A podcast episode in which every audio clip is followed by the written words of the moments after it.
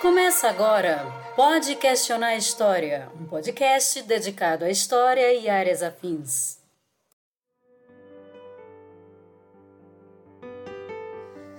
Desde que no Brasil passamos a vivenciar o chamado isolamento social em função da propagação do novo coronavírus, uma das grandes preocupações de governos e pais foi como dar prosseguimento às atividades de ensino com o mínimo de prejuízo possível para os alunos e alunas.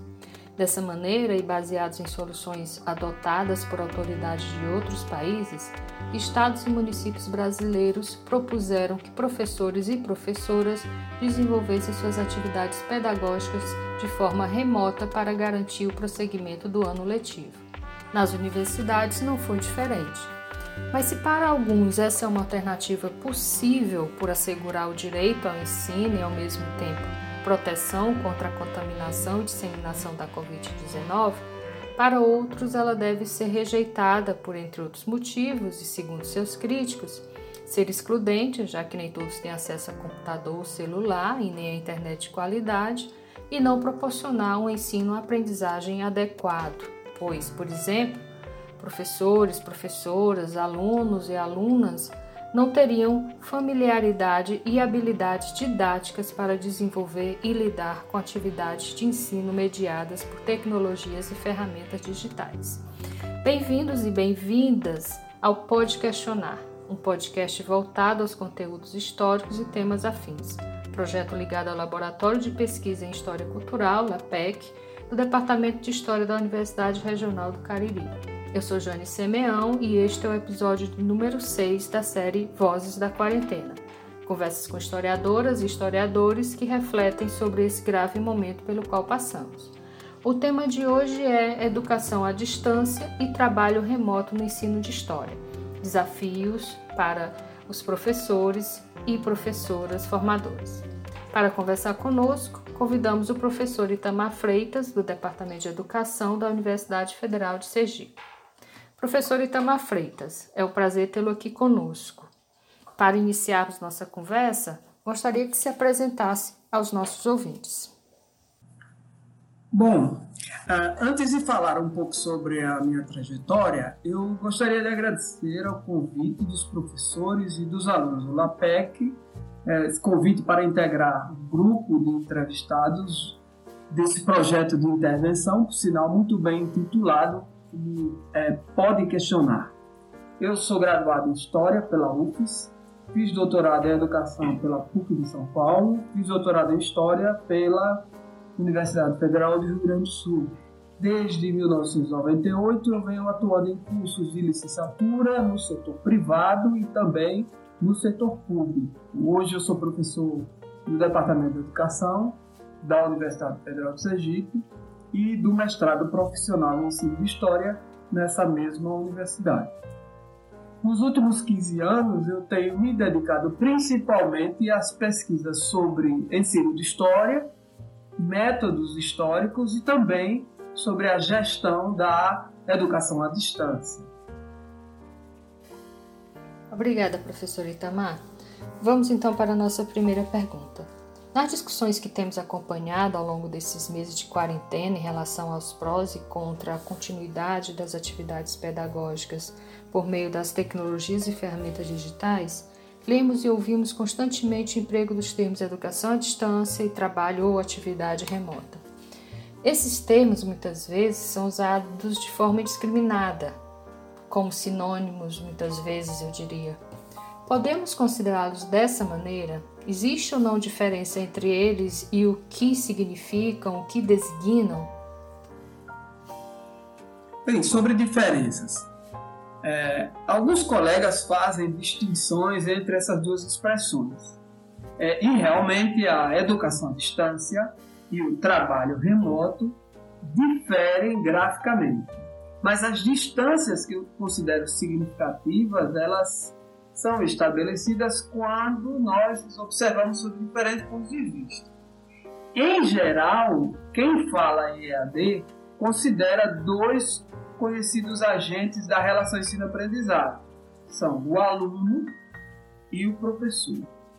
Já quem fala em trabalho remoto considera a relação do trabalhador com o seu local de trabalho. Mas essas duas expressões, educação à distância e trabalho remoto, é, elas designam domínios acadêmicos ou corporativos já consolidados. Né? A EAD está bem estabelecida academicamente desde os anos 90. Ah, e no Brasil, e em outros lugares também, ela aparece como antítese à educação presencial. A Associação Brasileira Educação à Distância ela foi fundada em 1995 e a Revista Brasileira de Aprendizagem Aberta à Distância ela publicou o seu primeiro número em 2002.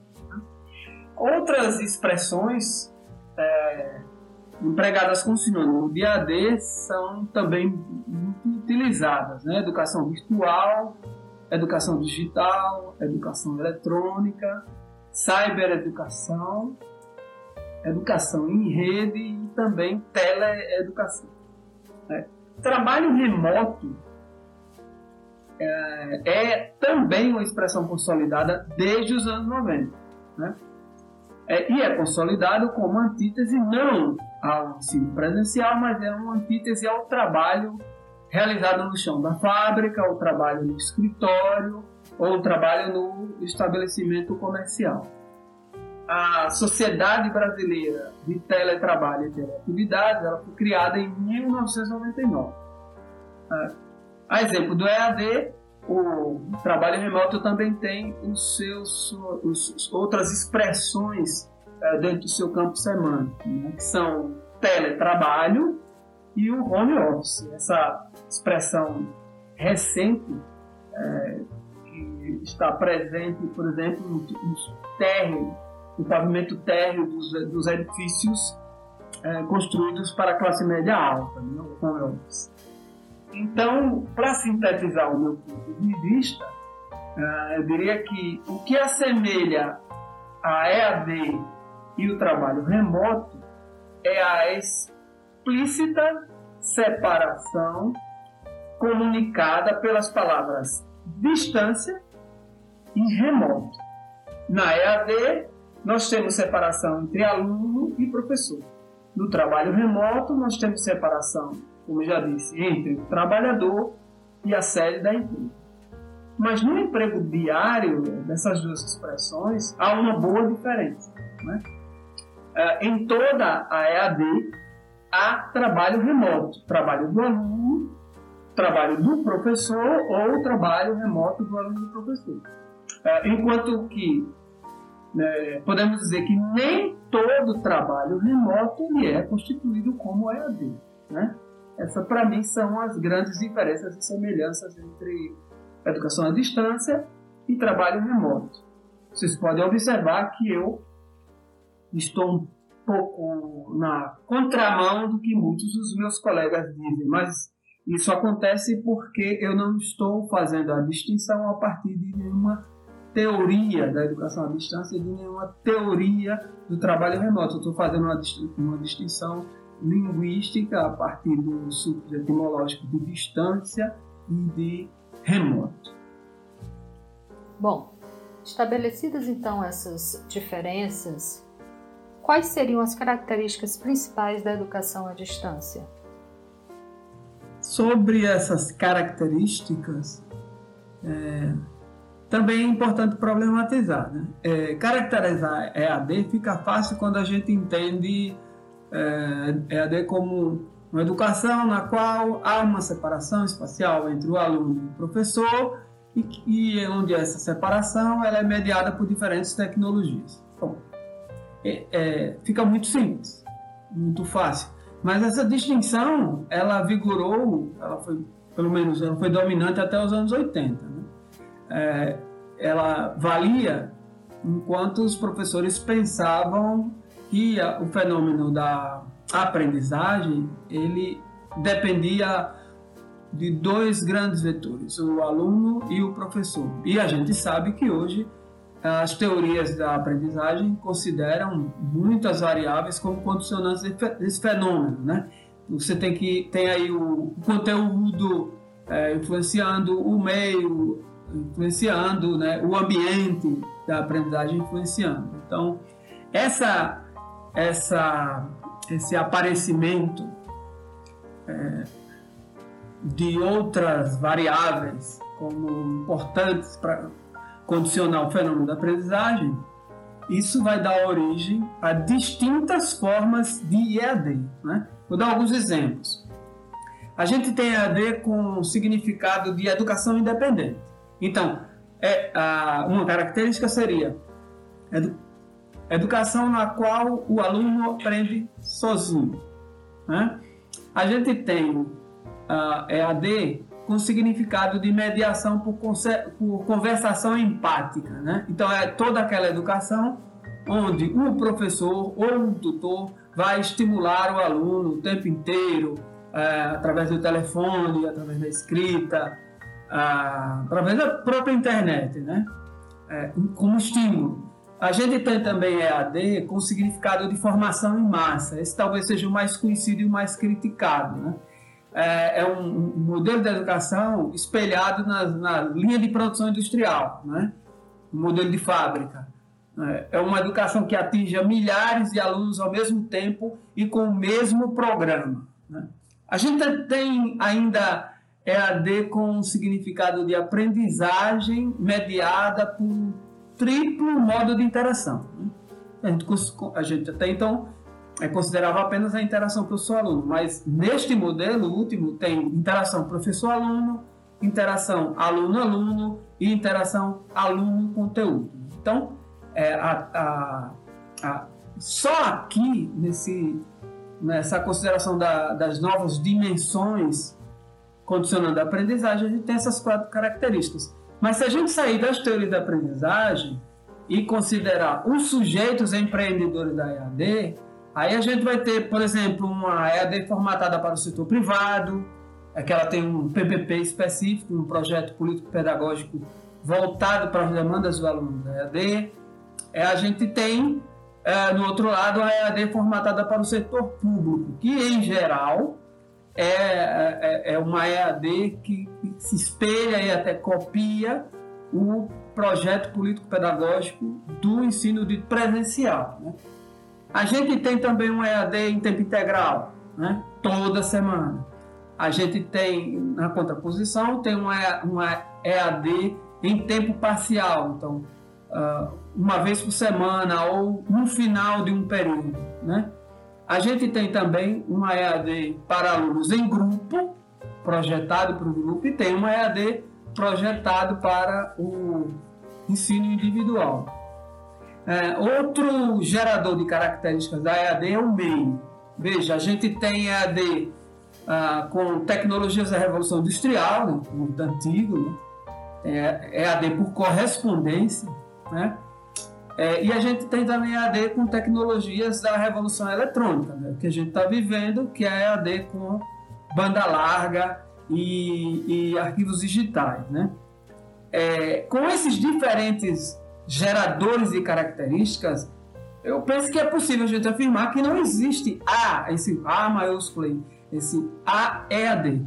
O que a gente tem são distintos modos de significar a distância clássica entre aluno e professor e distintos modos de uh, modelos de prover esse fenômeno que a gente chama de ensino-aprendizagem. Né? Essa é a minha posição.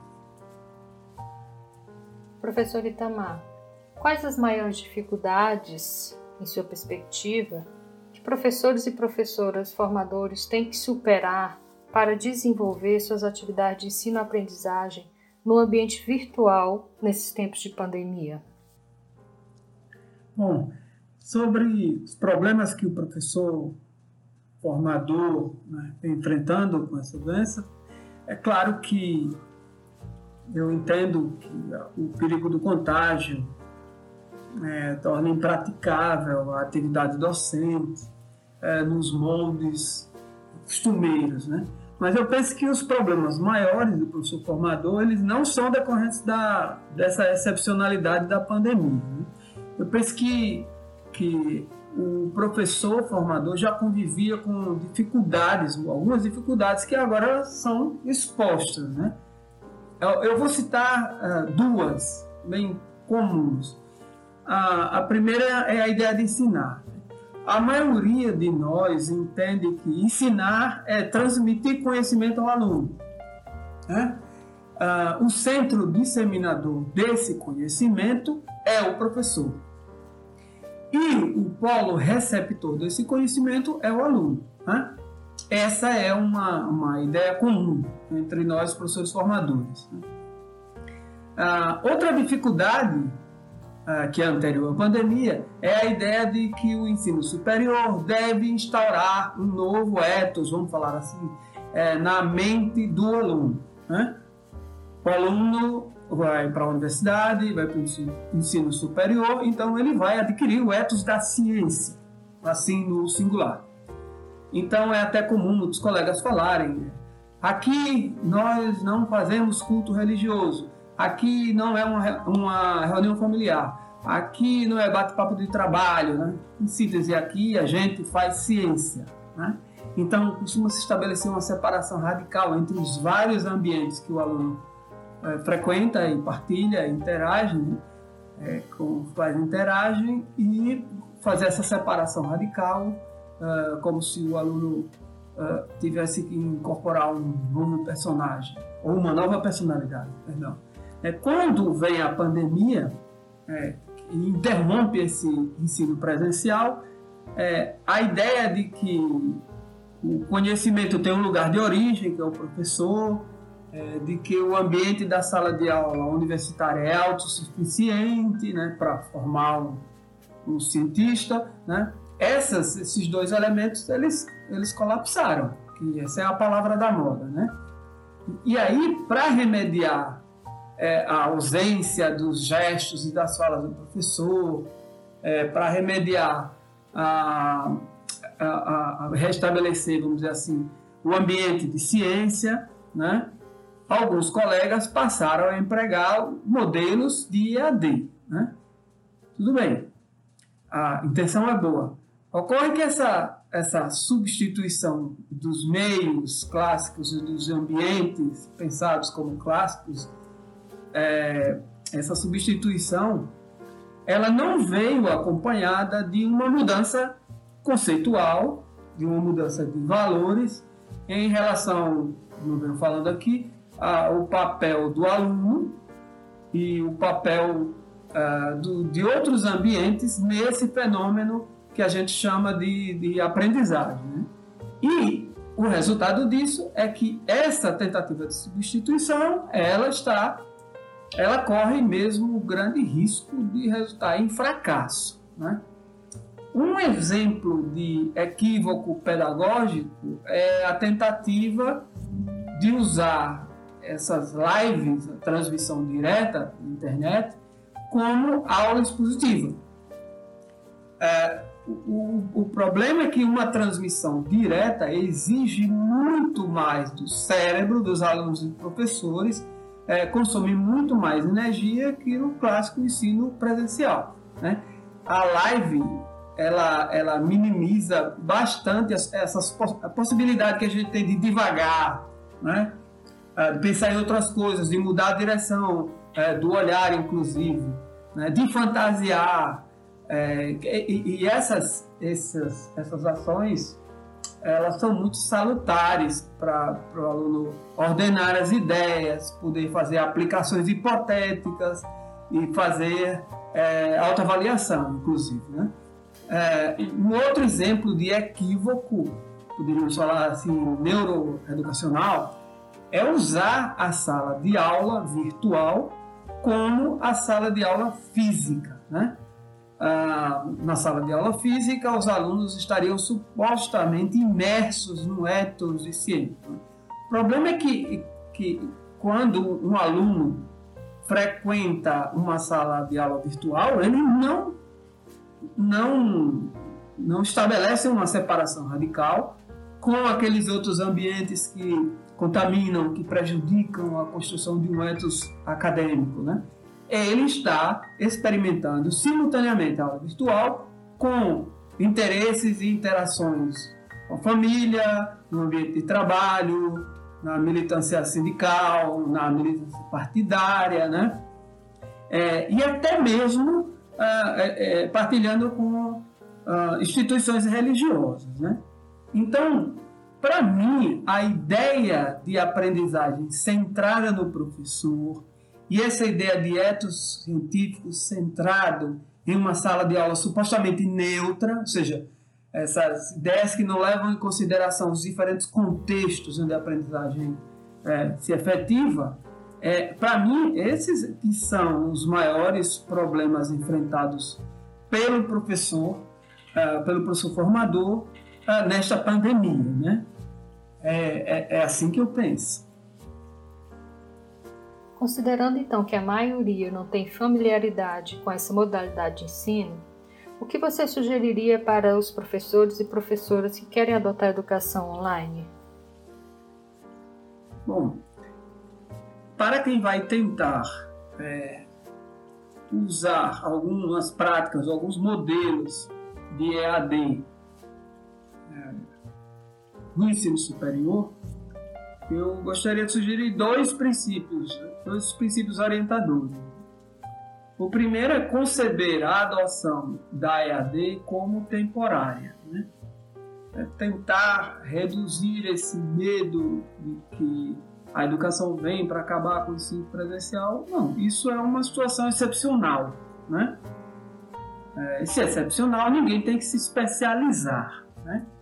O outro, o outro princípio é tentar é adequar os recursos da EAD às singularidades da sua área. Né?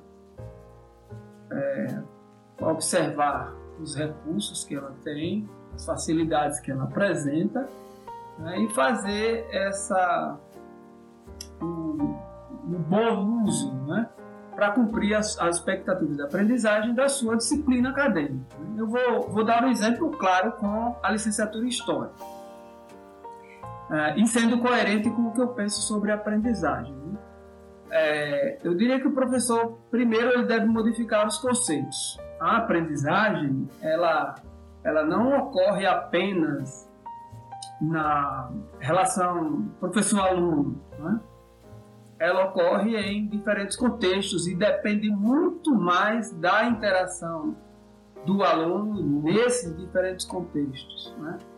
É, a xerox fornecida pelo professor ou a fala do professor em determinadas situações e para determinados alunos, é, é, eles funcionam sem pouco peso. Né? Diria que tem alunos que aprendem muito mais fora da sala de aula, aprendem, dizendo, em relação às expectativas de aprendizagem da matéria, né? aprendem mais fora do que na presença do professor. Né?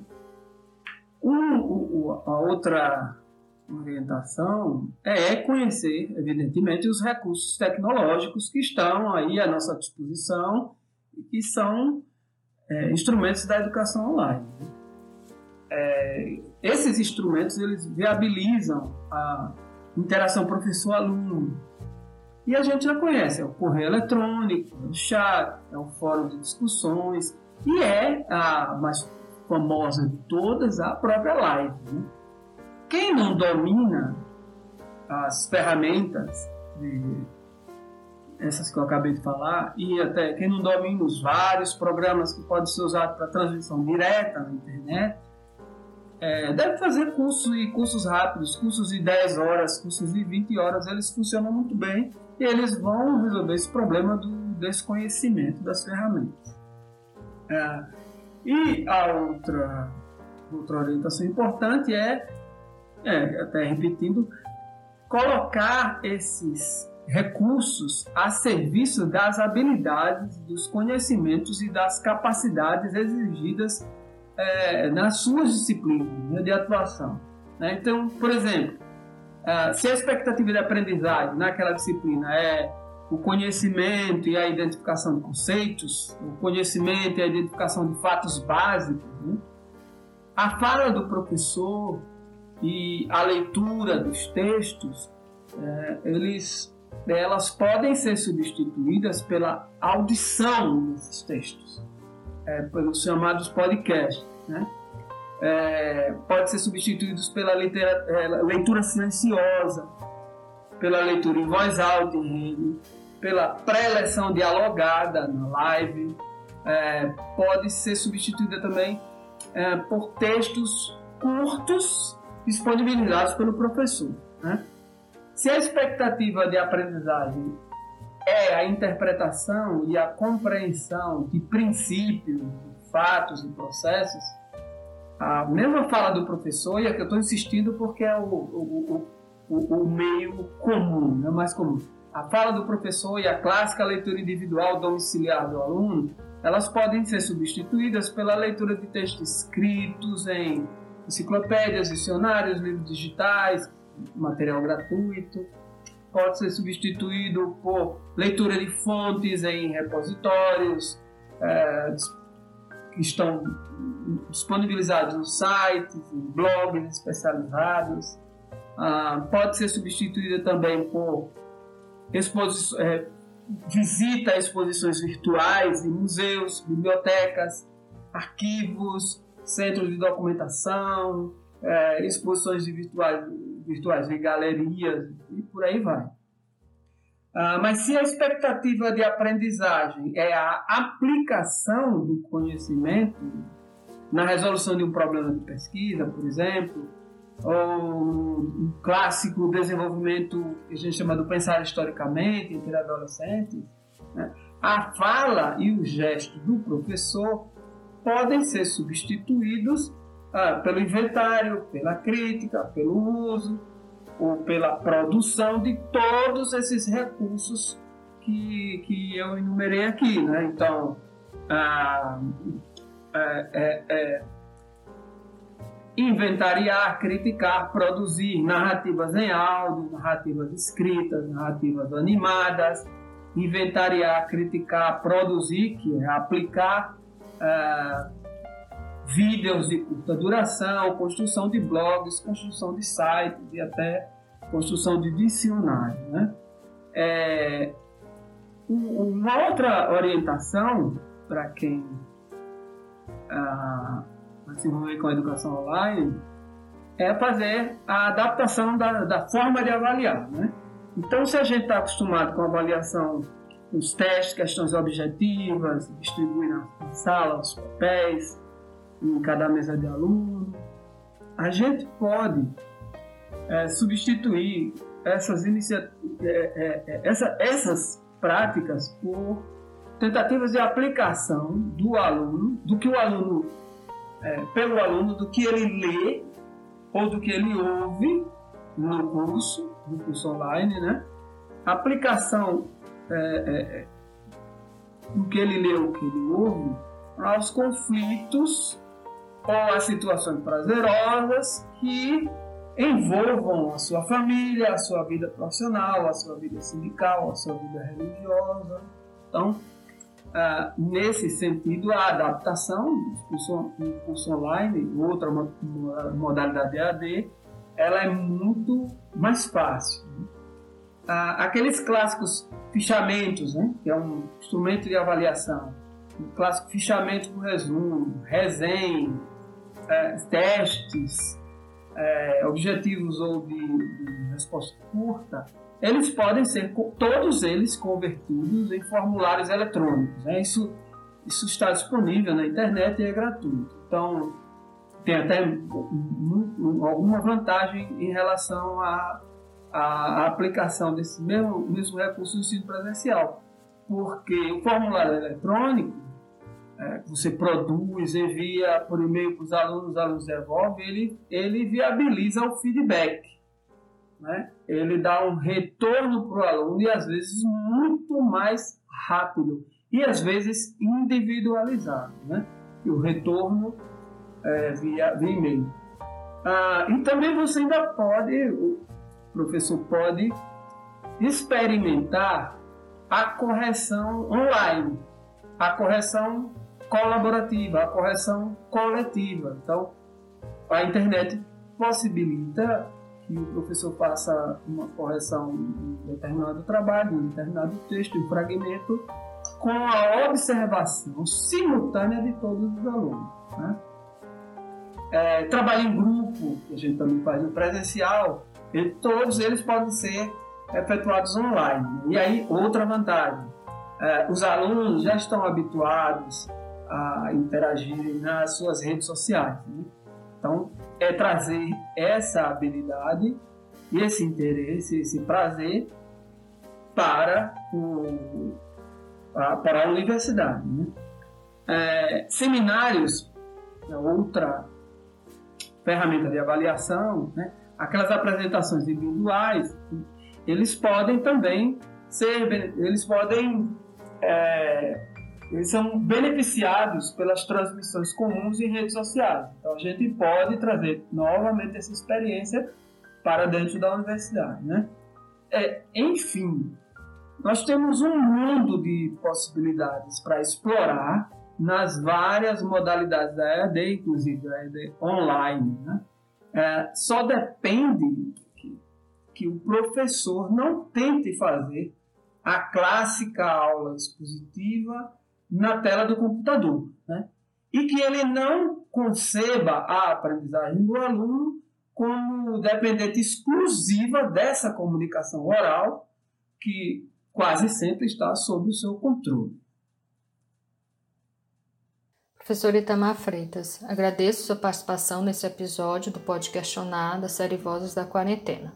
Ficam então suas considerações para aprofundarmos as discussões em torno das possibilidades e limites da educação à distância nesse período de pandemia, eu diria até de pós-pandemia. Haja vista ser uma modalidade de ensino praticada há algum tempo em alguns cursos de universidades faculdades do Brasil e que certamente não se encerrará após atravessarmos o momento excepcional que estamos vivenciando.